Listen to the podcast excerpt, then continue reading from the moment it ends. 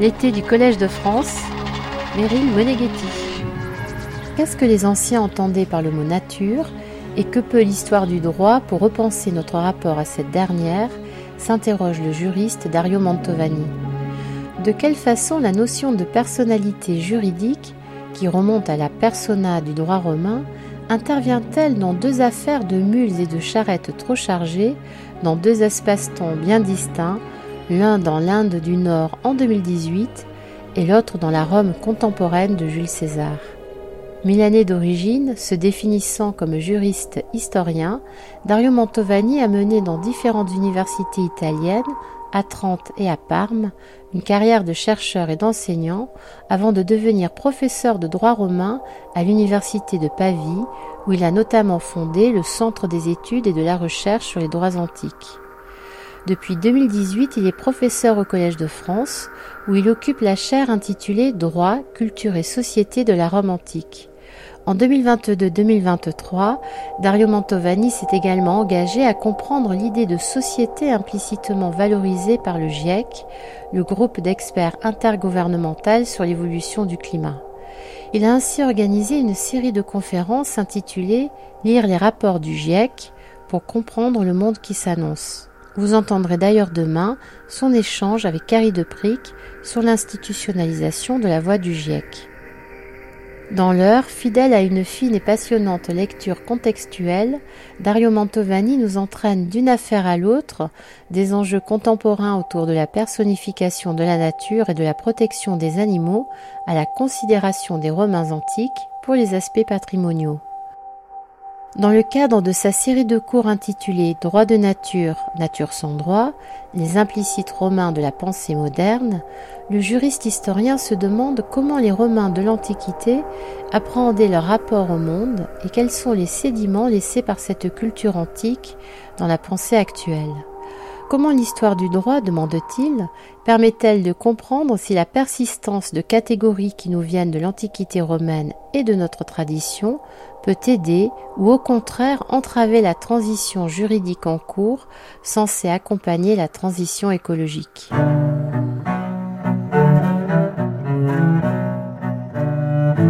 Nous gagnons le Collège de France le 8 mars 2023 pour le cours de Dario Mantovani intitulé Des mules de Rome aux chevaux de l'Inde du Nord. Que peut l'histoire du droit pour repenser notre rapport à la nature? C'est un grand plaisir d'être en votre présence, même à votre distance. Face aux menaces qui pèsent sur les équilibres écologiques et sur l'habitabilité même de la Terre, que peut un cours centré sur l'histoire d'un droit du passé? Pas grand-chose. Et pourtant, quelque chose. La plupart de ces menaces ont été causées par les êtres humains. C'est à eux donc, c'est-à-dire à nous tous, qu'il revient de réagir. Pour ce faire, nous devons repenser notre rapport au monde. Le monde est toujours pensé à travers des catégories qui nous aident à surmonter sa fragmentation, à circonscrire sa complexité dans l'espace d'une pensée. Mais si les catégories nous aident, elles nous conditionnent aussi, orientant notre regard et par conséquent nos actions. Le problème est que souvent, ces catégories nous conditionnent sans que nous nous en rendions compte, car elles nous viennent du passé, proche ou lointain, et se sont déposées dans notre présent comme des sédiments implicites, des idées déjà pensées qui nous dispensent de réfléchir davantage. Cela est particulièrement vrai du droit, qui constitue l'interface entre nous et le monde et guide nos actions individuelles et collectives. Il ne peut fonctionner, justement, que par les biais des notions et des catégories. Celles, notamment, qui font du droit à la fois un langage souvent abscon est une véritable technique de gouvernement. Pour maîtriser les catégories juridiques n'est pas à être les instruments, il faut les réactiver C'est-à-dire, il faut retracer leur genèse et leur transformation dans la traversée du temps pour évaluer leur potentialité et leurs limites. En ce sens, l'histoire du droit peut quelque chose. Elle nous aide à mieux connaître les catégories par lesquelles, au fil des siècles, nous nous sommes mis en relation avec le monde physique, avec nos semblables et nos dissemblables. Je le dis d'emblée, je n'essaierai pas de vous proposer des solutions innovantes à partir du remploi des matériaux anciens. Au contraire, je vais même critiquer certains de ces tentatives. À mon avis, les matériaux historiques doivent être traités un peu comme des êtres vivants. Il faut les replacer dans leur écosystème d'origine pour vraiment les comprendre et les faire vivre. Nous allons donc faire de l'histoire un contexte, c'est-à-dire nous nous efforcerons d'étudier la façon dont les Romains eux-mêmes pensaient leurs droits. Mais on ne peut pas ignorer un autre phénomène. Les droits romains, depuis le XIe siècle, dans les universités de Bologne et ensuite dans toute l'Europe, dans le monde entier, le droit romain, par ses biais, a irrigué, façonné l'imaginaire juridique du monde occidental. Ainsi, parler de la manière dont les Romains ont pensé les droits, c'est aussi parler de nous, exercer une réflexivité indispensable. Car une histoire du droit intéressante, à mon avis, est rarement un simple récit exposant les normes en vigueur à une époque donnée. Elle n'est pas non plus un regard nostalgique tourné vers le passé. Les historiens du droit proposent généralement, implicitement ou explicitement, quand même c'est ce qu'ils devraient faire, une compétition entre un vocabulaire bien établi, qui est devenu un frein à la pensée juridique, et un nouveau vocabulaire intellectuel à moitié formé qui promet des progrès vers la justice. Approchons-nous, nous, encore plus de notre sujet. L'attitude des êtres humains à l'égard de l'environnement, et plus spécifiquement des animaux, s'exprime à travers les différentes époques et cultures par des manifestations très différenciées, voire antagonistes. Les comportements possibles vont de la considération du respect, ou bien de l'affection et de l'empathie, jusqu'à l'indifférence complète, ou bien même à la participation active à des actes de cruauté. Longtemps, les humains se sont perçus comme souverains d'une nature-objet dont ils pouvaient librement disposer pour satisfaire leurs propres besoins, quitte à épuiser toutes les ressources physiques à mettre en danger la de la planète. Cette attitude est en train d'évoluer au niveau de l'opinion publique, parallèlement au développement d'une nouvelle éthique biocentrique ou écocentrique. Ces changements se reflètent aussi dans le droit. Peut-être les générations futures diront-elles que nous étions aujourd'hui dans une phase non seulement de transition écologique, mais aussi de transition juridique. Aux frontières de cette transition se trouve un mouvement mondial croissant pour reconnaître les animaux non humains comme des sujets de droit notamment comme des personnes morales. Alors, personne morale est la figure juridique qui s'emploie par exemple pour qualifier les établissements publics ou les sociétés commerciales. Donc, il y a ce mouvement qui prône un changement radical qui doterait les animaux, mais pas seulement les animaux, les écosystèmes euh, naturels en général, euh, disons les objets de, de la nature, qui doterait euh, ces objets d'une variété des droits légaux que euh, j'ai appelé dans l'intitulé de mon cours les droits de la nature avec une majuscule. Ce mouvement vers la personnification des éléments de la nature s'est fait l'écho d'une prise de conscience.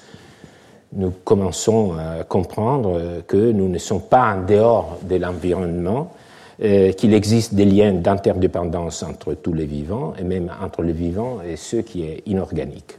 Quelle manière plus symbolique et plus directe d'exprimer cette prise de conscience que d'accueillir aussi le reste des vivants et plus généralement les écosystèmes dans le concept de personne, de sujet de droit, qui a toujours été le signe distinctif de l'homme dans le monde du droit. Accorder aux autres vivants le statut de sujet de droit équivaudrait à reconnaître que nous faisons partie d'une même et seule catégorie. D'autre part, et symétriquement, il s'agirait de soustraire les non-humains au statut subalterne d'objet de droit, d'un bien dont le destin ne serait que d'exister pour la satisfaction des besoins humains. Donc la personnification, dans cette perspective, représenterait le saut que le droit imprime à une vision écocentrique. Les racines de la personnification de la nature remontent au moins au début du XXe siècle. Par exemple, avec le mathématicien et philosophe Leonard Nelson, avant que cela ne fût théorisé avec un grand retentissement par le juriste américain Christopher Stone en 1972, dont l'œuvre vient d'être traduite aussi en français. Avec un mouvement accéléré au cours de la dernière décennie, la personnification des éléments naturels a fait de nombreux pas en avant.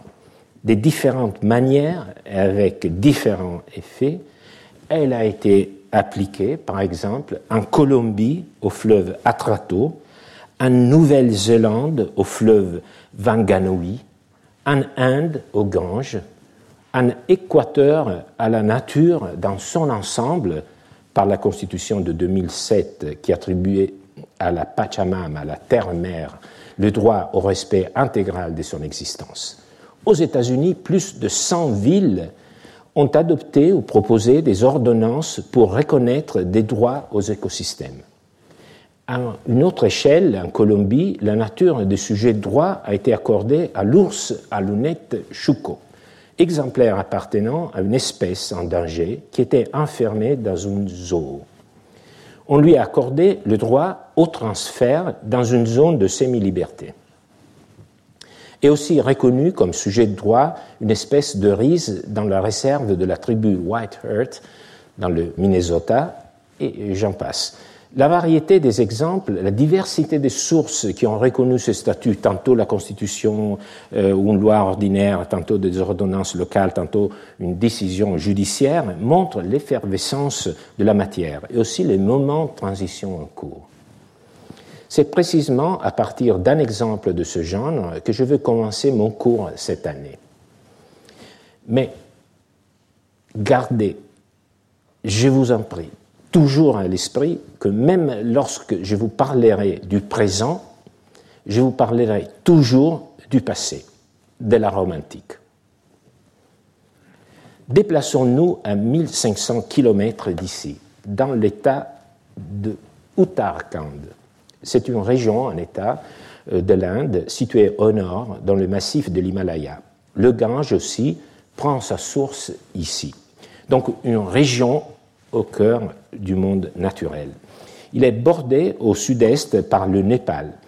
Les gouvernements de l'Inde et du Népal ont conclu en 1991 un traité de transit et de commerce. En effet, entre ces deux pays, il existe un remarquable transit de véhicules transportant des passagers et des marchandises. Une partie de ces véhicules, compte tenu des conditions naturelles et économiques, sont des chariots ou des charrettes tirés par des chevaux. L'itinéraire principal part de Bambaza, en Uttarakhand, donc en Inde, jusqu'à Bhimdata, au Népal. Il parcourt une dizaine de kilomètres. En 2014, c'est le début de notre histoire, un citoyen indien a fait appel à la haute cour de l'Uttarakhand L'Uttarakhand, c'est une région, c'est un État avec une juridiction avec un certain degré d'autonomie. Donc, il a fait appel à la haute cour de l'Uttarakhand en agissant pro bono publico, au nom du, du bien public. Euh, une expression qui indique le fait que l'action est intentée non pas pour un intérêt privé d'un particulier, mais au nom d'un intérêt collectif qui, en tant que tel, peut être représenté par chacun des membres euh, d'une communauté. Bien sûr, euh, la lecture, euh, vous l'avez ressenti, d'une expression latine pro bono publico dans cet arrêt ne peut que provoquer chez un romaniste un petit frisson, et c'est pas vraiment pas tant de plaisir que de conscience que, à bien des égards, les catégories du droit romain ont circulé partout dans le monde et donc doivent être bien étudiées pour mieux les maîtriser. Nous en trouverons d'autres dans cet arrêt. Voyons quel était le contenu de cette action, de ce particulier. L'acteur se plaint que les excréments des chevaux polluent l'eau de la rivière. Les chevaux malades et âgés sont abandonnés par les propriétaires en Inde les chevaux infectés sont dangereux pour l'homme. Il n'y a aucun enregistrement de personnes qui sillonnent le territoire indien avec les charrettes à chevaux. Garées sur les bords de la route, elles sont souvent surchargées, ce qui constitue de la cruauté envers euh, les animaux. Comme on peut le voir, euh, à la base de cette action, il semble y avoir plusieurs mobiles, non seulement une sensibilité envers euh, les, chevaux et les animaux, euh, mais aussi des soucis sécuritaires et des santé publique. Par son action, le demandeur souhaite que des dispositions soient prises par les autorités pour le contrôle médical des chevaux, les infections suspectées, avant qu'ils n'entrent sur les territoires indiens depuis le Népal et pour réglementer les trafics dans les zones frontalières. Mais ce qui nous intéresse, c'est que la portée de la requête du demandeur a été élargie pour inclure aussi la protection et le bien-être des animaux. L'avocat du demandeur, à un moment donné, a plaidé pour que l'ensemble du règne animal puisse se voir conférer le statut de sujet de droit de personne morale. J'hésite un peu si je dois vous dévoiler le contenu de, cet arrêt. J'ai confiance que je ne vais pas vous perdre votre attention en vous disant que oui, l'arrêt a reconnu l'ensemble du vivant comme sujet de droit. Je vais vous expliquer les motivations que je trouve très instructives.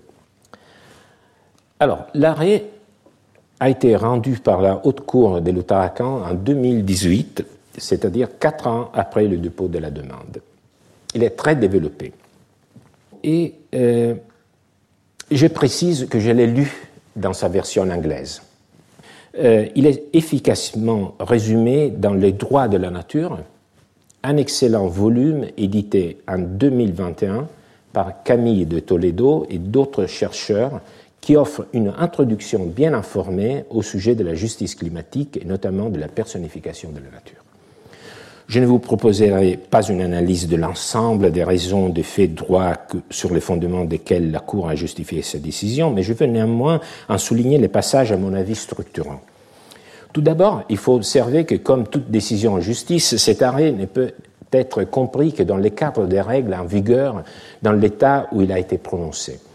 Ainsi, cet arrêt mobilise en particulier le traité de 1991 entre l'Inde et le Népal, que j'ai déjà évoqué. Il insiste sur l'application de la loi indienne de 1960 sur la prévention de la cruauté envers les animaux, ainsi que sur la loi de 2009 sur la prévention et le contrôle des maladies infectieuses et contagieuses chez les animaux. Alors, de ce point de vue, il s'agit d'un genre de raisonnement qui ressemble tout à fait à celui que l'on pourrait voir se dérouler devant un juge français dans des circonstances similaires.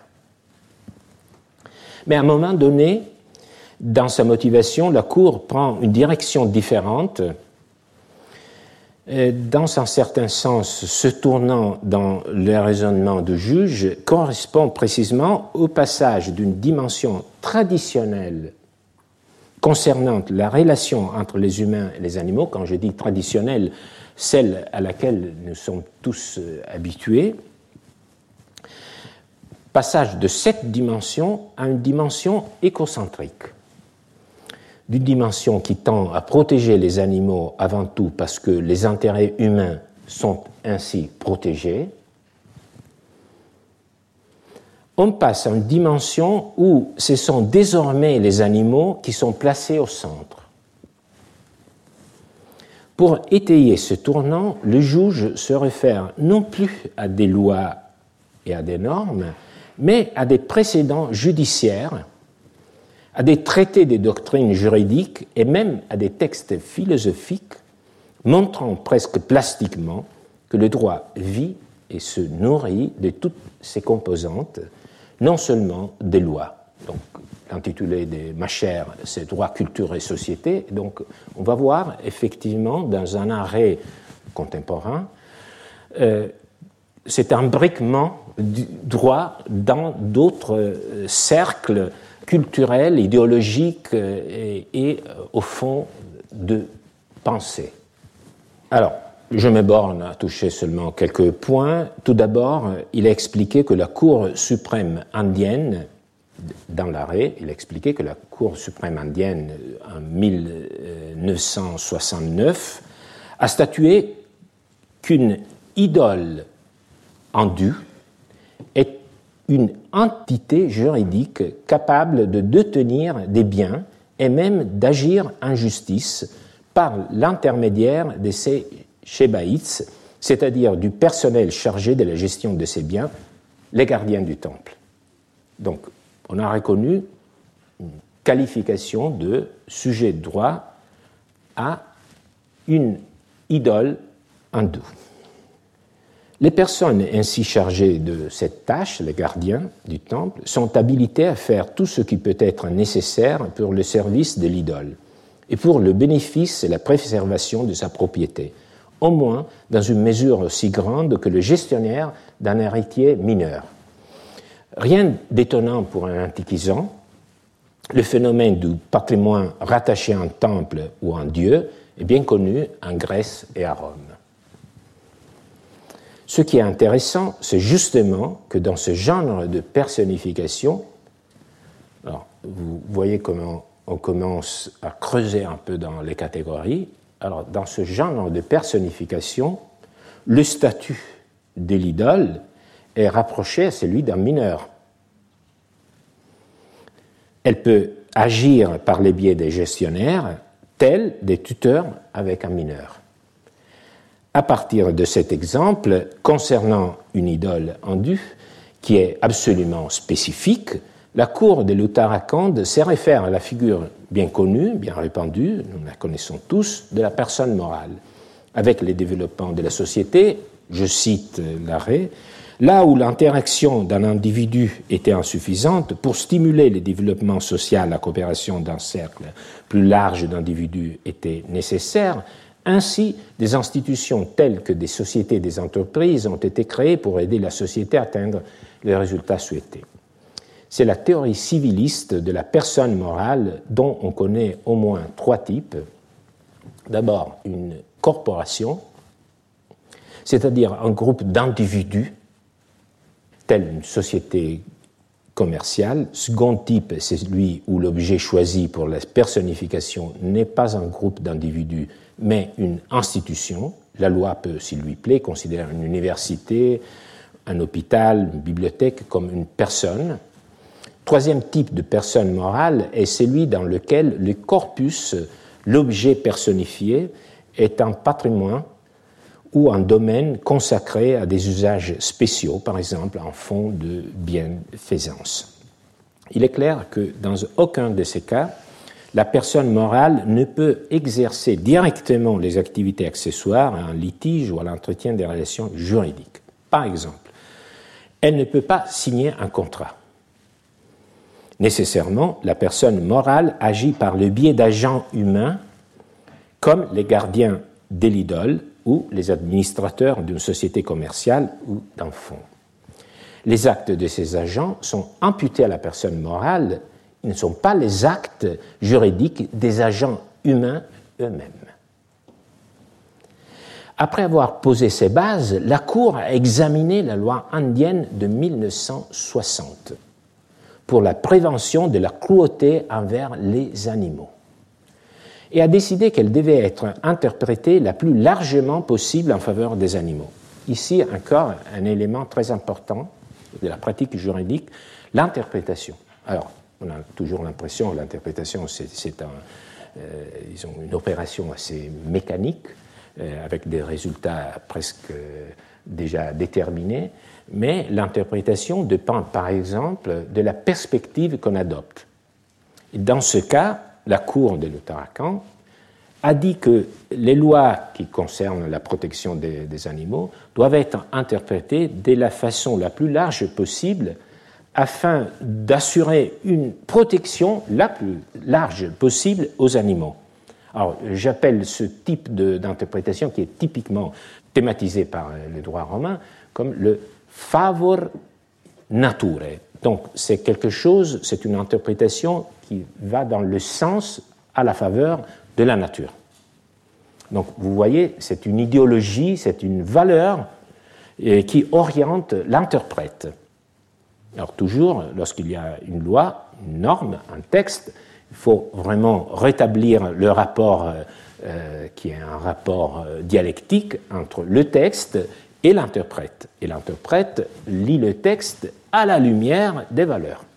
Dans ce cas, la valeur assumée par la cour de l'Uttarakhand, c'est très honnête, parce que les juges le disent d'emblée, c'est d'interpréter de la façon la plus favorable possible à la nature.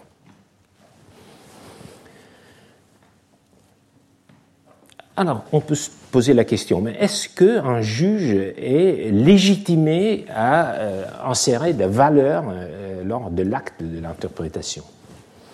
Alors, euh, les juges ont soutenu cette interprétation en se référant, par exemple, aux traditions culturelles du pays de leur pays. Ce qui nous fait euh, pénétrer dans une dimension très intéressante de la motivation où les arguments religieux, plus largement idéologiques, viennent à l'appui des arguments purement juridiques. En particulier, la Cour a observé que tout animal a une dignité et ses droits doivent être respectés et protégés contre les attaques illégales. Et pour étayer cette euh, attitude, la Cour a observé que le principe d'égalité de toutes les espèces se retrouve dans les Ija Upanishads et forme la tradition du pays.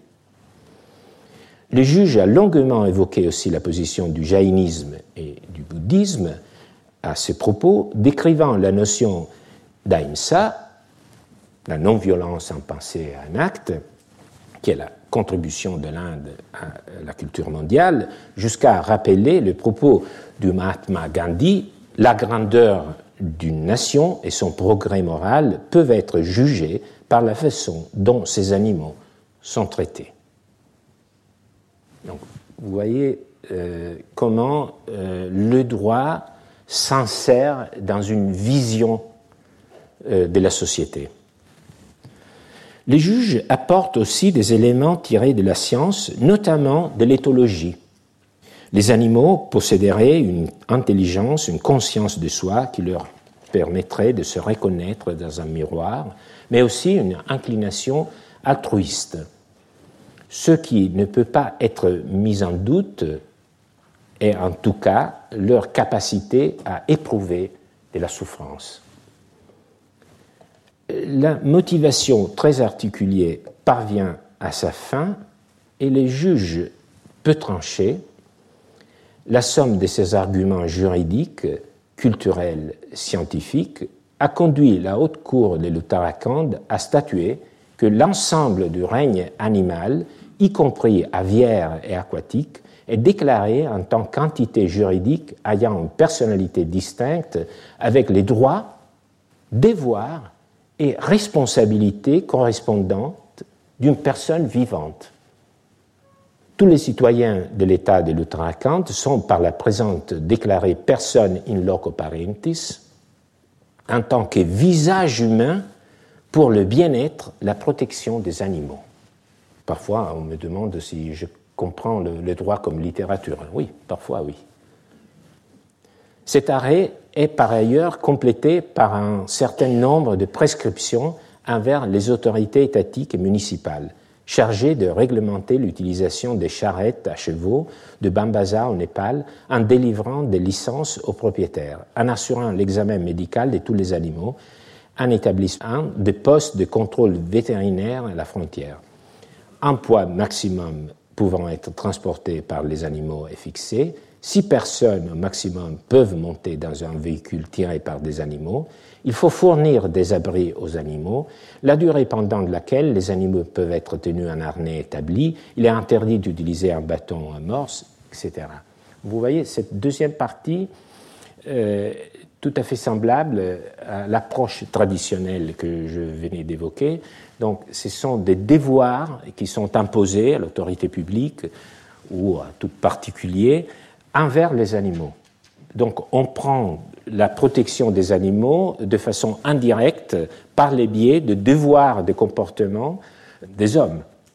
Donc c'est une façon euh, de, disons, de, ne pas mettre les animaux au centre, mais de passer toujours euh, par euh, les, êtres humains et les devoirs de, comportement et les interdits qui pèsent sur, sur les humains tandis que la première partie euh, change complètement de, perspective.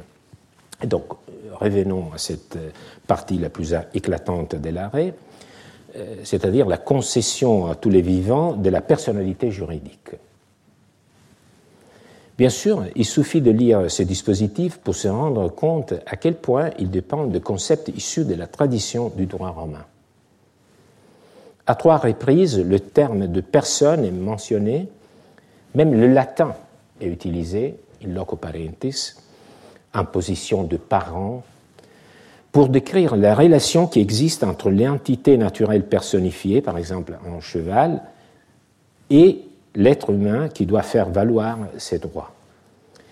Le point essentiel qui est au centre de mon analyse est que ce concept dessine une modalité précise de la relation entre l'homme et l'animal il ne s'agit pas de catégories neutres, mais bien structurantes. Elles impliquent par exemple que l'objet naturel est en position inférieure par rapport à l'homme qui est in loco parentis. Par ailleurs, cette personnification implique, selon les mots du juge lui-même, que les animaux ont non seulement des droits, mais aussi des devoirs. Ce qui pose évidemment la question de savoir ce que ces devoirs pourraient être et comment les animaux en répondraient concrètement au cas où ils les transgresseraient. Ce verdict bien intentionné a par ailleurs soulevé diverses questions aussi d'ordre écologique. Ce jugement, tout en se référant à l'Ijaun-Panishad,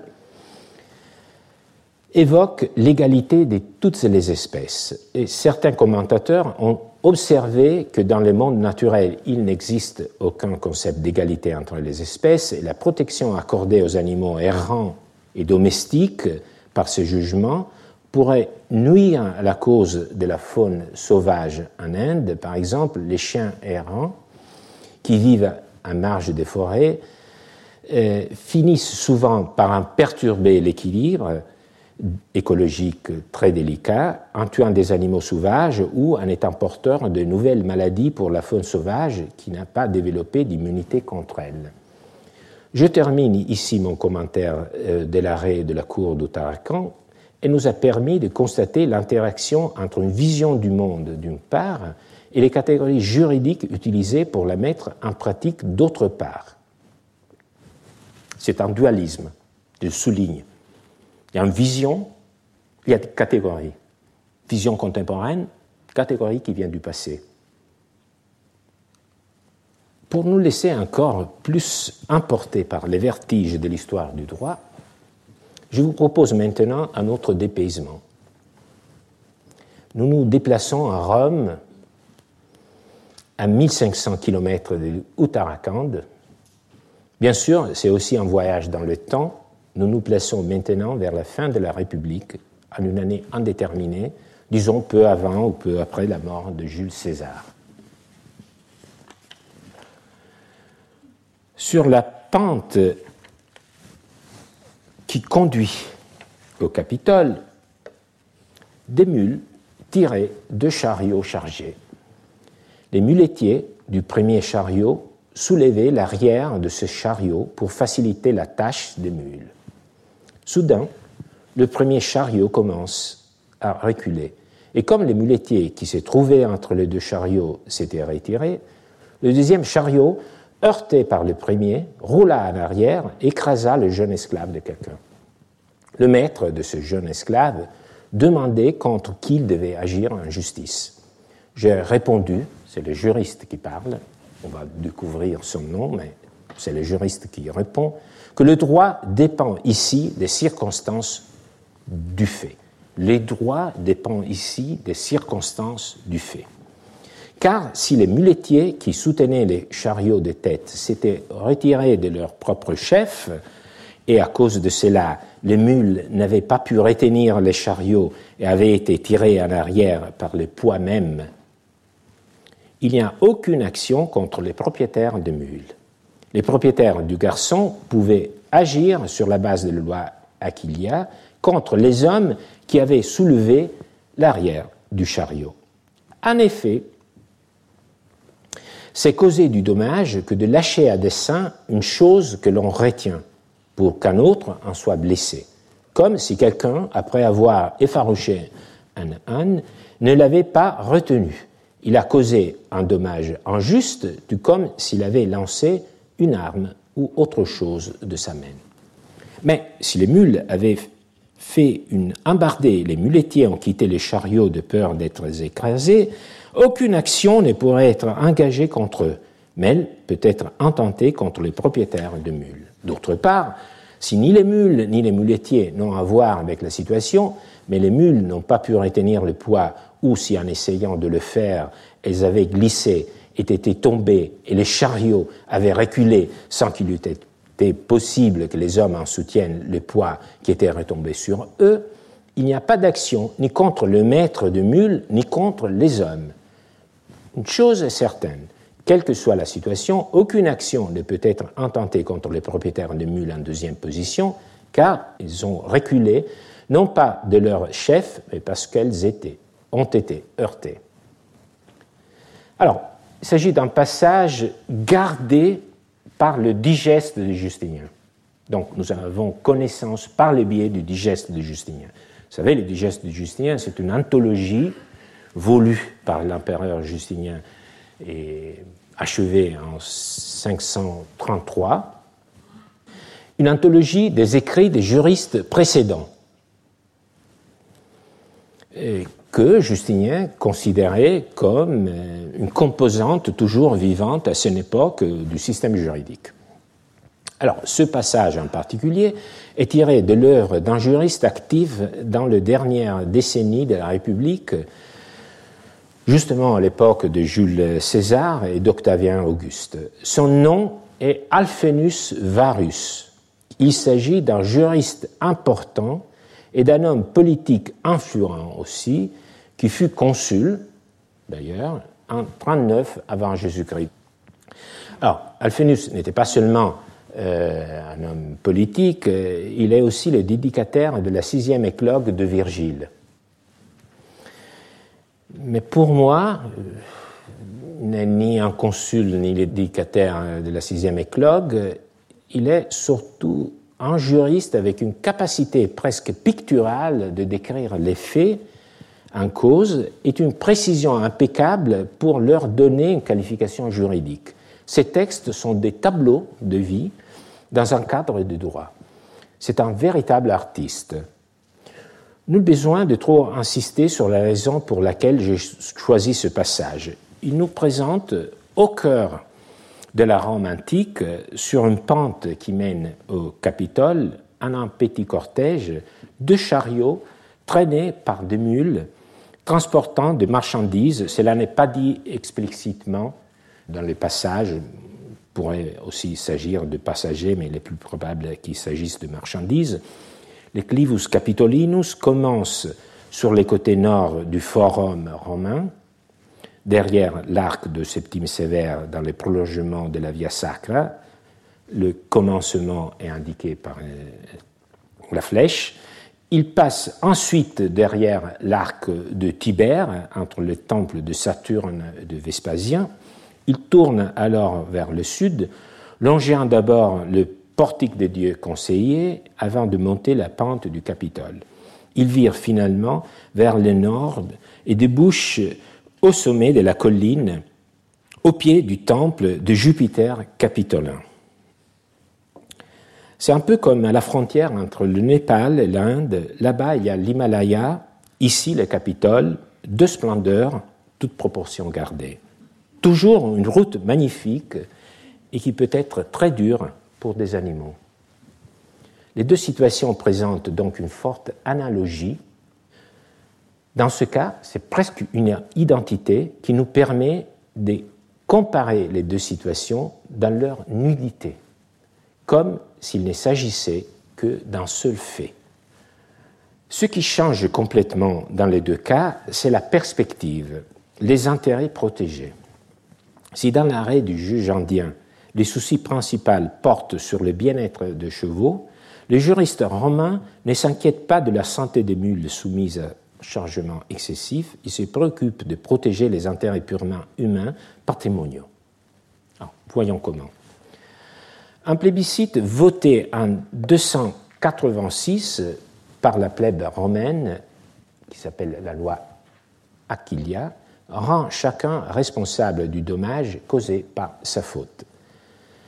C'est le fondement de ce qu'on appelle aujourd'hui encore, en son honneur, la responsabilité aquilienne, réglée par l'article 1240 du Code civil. Tout fait quelconque de l'homme qui cause autrui un dommage oblige celui par la faute duquel il est arrivé à le réparer. Voilà Aquilia dispose dans son chapitre premier que celui qui aura tué injustement l'esclave d'autrui ou les quadrupèdes faisant partie de son bétail soit condamné à donner au maître la valeur maximale qu'a eue la chose dans l'année. Les juristes Gaius précisent que tuer injustement signifie tuer par dol ou par faute, et il observe qu'aucune loi ne punit les dommages causés sans injustice, reste donc impuni celui qui, sans faute ni dol malicieux, cause un dommage par suite d'un cas fortuit. Gardons ça en mémoire. Et je pense que même si, disons, le, texte euh, de la loi Aquilia présente des spécificités, euh, bien évidemment, euh, tout ancré dans la réalité romaine, vous pouvez l'identifier comme la matrice de l'article 1240, qui est seulement plus, plus ample, mais le, schéma est absolument identique. Euh, Gaius précise encore que la loi établit que la sanction a pour mesure la valeur maximale qu'aura eu la chose pendant la dernière année. Donc vous avez vu ce propos un peu étrange. Conséquence, on tue un esclave boiteux qui, dans le courant de l'année, était intègre. L'estimation se fera d'après la valeur la plus haute qu'il a eue, quoique la sanction dépasse ainsi parfois le préjudice causé. Dans son troisième chapitre, euh, la loi traite de toute autre cause de dommages, blessures causées à un esclave ou à un quadrupède considéré comme bétail, ou dommages causés à toute chose qui ne soit ni du bétail ni un esclave. Les dommages visés par ce chapitre ne donnent pas lieu à une indemnité calculée sur la valeur de la chose dans l'année, mais sur celle des 30 derniers jours. À peu près, c'est la même chose, seulement qu'ici, on ne parle pas de de la mort euh, de l'animal ou de l'esclave, mais seulement de la blessure et après la destruction, euh, l'endommagement de toute autre chose. Les juristes Alphénus, lorsqu'il est consulté à propos de l'affaire du Clivus Capitolinus, a donc à l'esprit cette loi, la loi Aquilia, qui lui indique clairement quels sont les intérêts à protéger. Bien entendu, celui du propriétaire de la victime ou de la chose endommagée.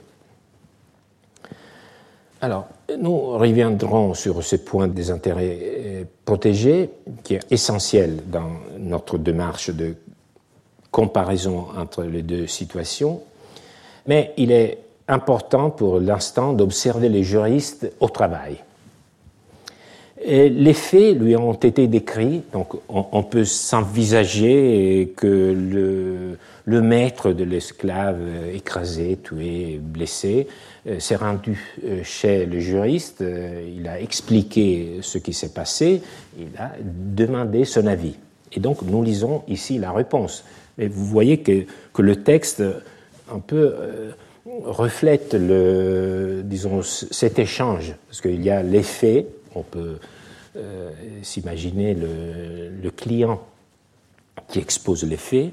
Euh, après, il y a la question, euh, c'est le, maître qui demande par quelle action il peut, il peut agir, et ensuite il y a réponse du juriste, son avis. Donc vous voyez que même dans le texte, on peut cet échange gardé. Alors, la réponse d'Alphénus est très importante et il faut que je vous dise que ce propos, euh, ius est in causa positum, euh, tout le droit dépend ici euh, des circonstances de fait, c'est un des adages les plus, les plus cités du, droit, droit, romain parce que ça implique toute une théorie sur qu'est-ce que la casuistique.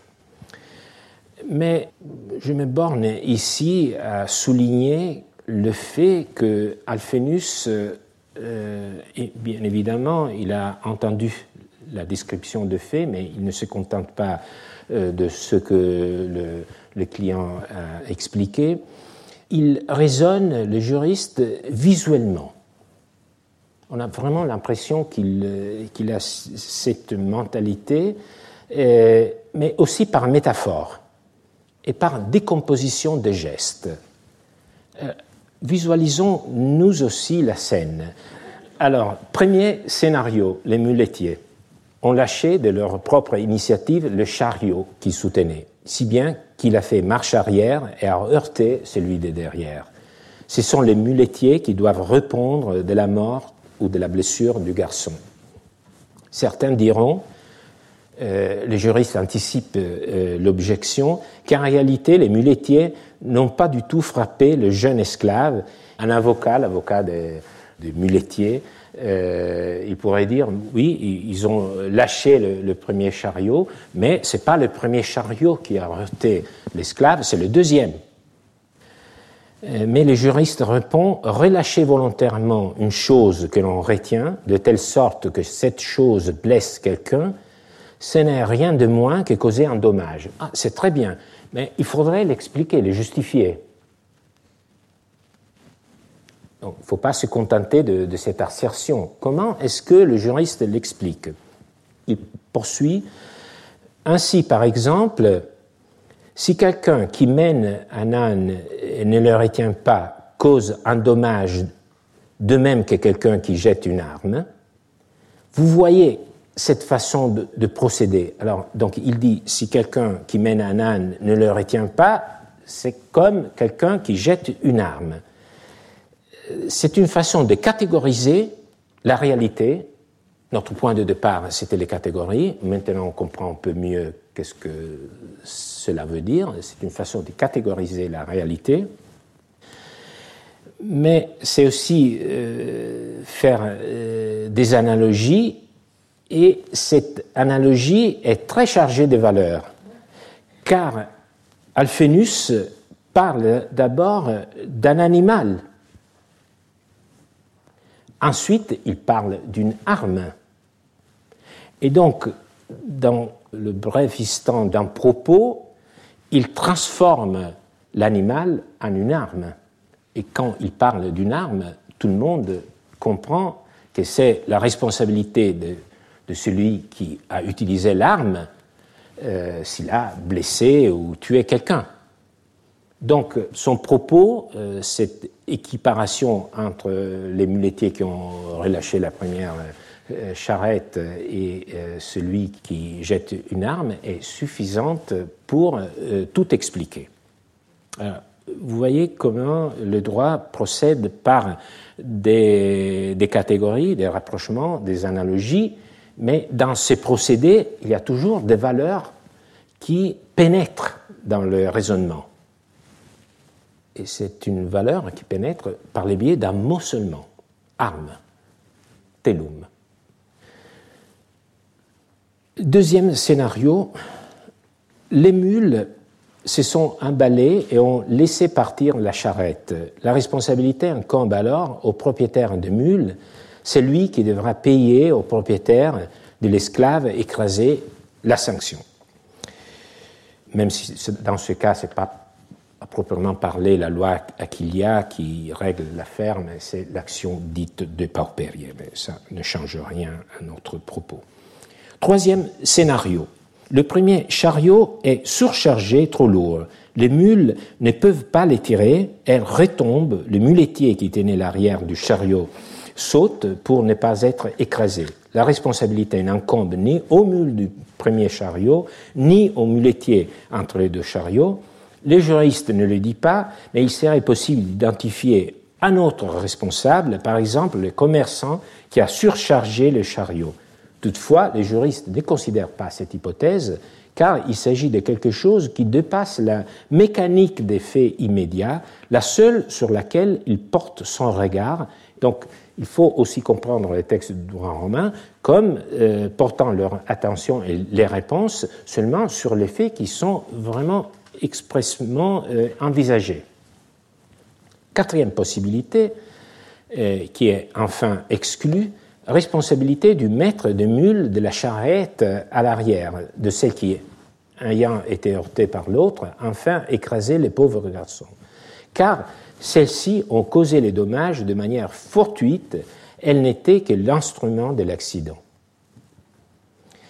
C'est une façon, après tout, de faire ressortir encore mieux, par contraste, la responsabilité impliquée par les autres scénarios.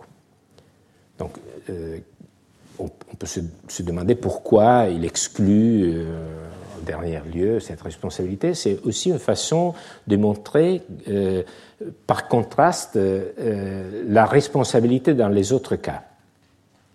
Et je vous avais dit de garder à l'esprit le fait que pour la loi Aquilia, si le, le, dommage a été causé de façon fortuite, il n'y a pas de responsabilité. C'est exactement ça que Alphenus pense. Revenons maintenant pour conclure au sens de la décision euh, du juriste romain. Euh, sa préoccupation est seulement la réparation du dommage causé au propriétaire du jeune esclave écrasé. Là encore, on se rend compte d'une chose, ce n'est pas la vie de l'esclave ou son intégrité physique qui est protégée.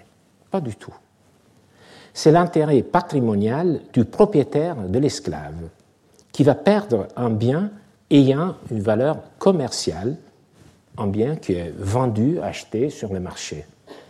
Il y a donc toute une vision sous-jacente à ces passages apparemment techniques anodins.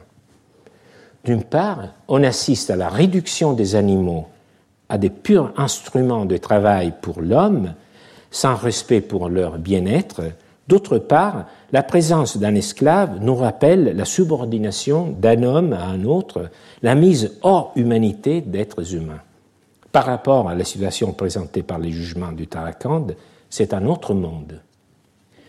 Un point mérite encore réflexion dans ce va-et-vient dans l'espace et les temps. L'esclave à Rome était considéré comme une personne, persona Gaius le dit bien dans ses instituts. Gaius, c'est un juriste du deuxième siècle après Jésus-Christ. Tous les droits dont nous faisons usage concernent ou les personnes, ou les choses, ou les actions. C'est une présentation tripartite. Voyons d'abord ce qui a trait aux personnes. La principale division du droit des personnes est la suivante. Tous les hommes sont libres ou esclaves division des droits des personnes. Personne peut être libre ou esclave. Alors, l'esclave est donc une personne, mais il ne jouit pas des mêmes droits que l'homme libre, des mêmes objets de droit. Or, c'est précisément de cette figure, de ces concerts romains, c'est flou, la persona, qu'est née l'idée de la personnification de la nature? La personne est pensée comme un concept qui peut contenir plusieurs contenus. Pourquoi? Alors pas les objets naturels aussi Je pense que vous saisissez déjà le problème. Si la catégorie est si large et flexible, qui englobe la foi, les livres et les esclaves à Rome, elle court le risque d'être vide ou remplie de manière très différente. Donc, à ne pas constituer un véritable bouclier derrière lequel protéger les animaux et même les hommes, comme certaines expériences du XXe siècle nous ont tragiquement montré. Aujourd'hui, à travers deux cas qui ont beaucoup de points communs, nous avons appris que les solutions juridiques en sont très différentes dépendant des valeurs, des idéologies qui prévalent à chaque époque. Les solutions romaines n'étaient pas celles de l'Inde du XXIe siècle, mais en même temps, il y a des idées, des catégories de droits qui traversent le temps, l'espace, les idéologies, comme la catégorie des personnes. Donc la question nous posée est de savoir si ces catégories ne risquent pas d'entraver notre approche moderne à la transition écologique. Alors vous voyez bien que le chemin sur lequel nous marcherons cette année est étroit, comme pour les convois qui passent sur les pentes de l'Himalaya et les Clivus Capitolinus. D'un côté, il y a l'effervescence du présent. J'en parle en empruntant le mot un grand historien italien, Gaetano de Sanctis. Seule l'expérience vécue nous permet de redonner vie aux vestiges morts du passé, c'est-à-dire nous permet de faire métier d'historien. Donc le métier d'historien implique toujours d'être impliqué dans le présent. Mais de l'autre côté, il y a un autre impératif que je ressens très vivement aussi. Tout comme nous nous soucions des générations futures, nous devons aussi nous soucier des générations passées, qui n'ont d'autre voie que celle que nous pouvons leur prêter par une lecture contextuelle des textes qu'ils nous ont laissés, aussi adhérente que possible à leur pensée. Qu'est-ce que les anciens entendaient par le mot nature Il n'y a pas trop de réflexion là-dessous, mais est-ce que les anciens comprenaient la nature comme nous le faisons? Vous comprenez déjà que ce n'est pas du tout le cas. Alors, cette lecture contextuelle, c'est une façon de être fidèle à ces générations du passé, mais c'est aussi, à mon sens, une façon d'apprendre, car il me semble que nous n'apprenons que lorsque nous écoutons attentivement ce que les autres, les anciens aussi, nous ont à dire. Je vous remercie.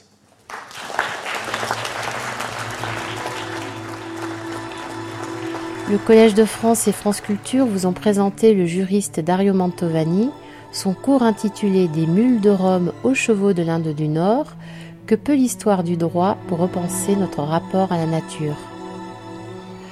Sur les sites de France Culture et du Collège de France, vous retrouverez toutes les informations autour de cette diffusion, la bibliographie, la vidéo, ainsi que l'ensemble des cours de Dario Mantovani.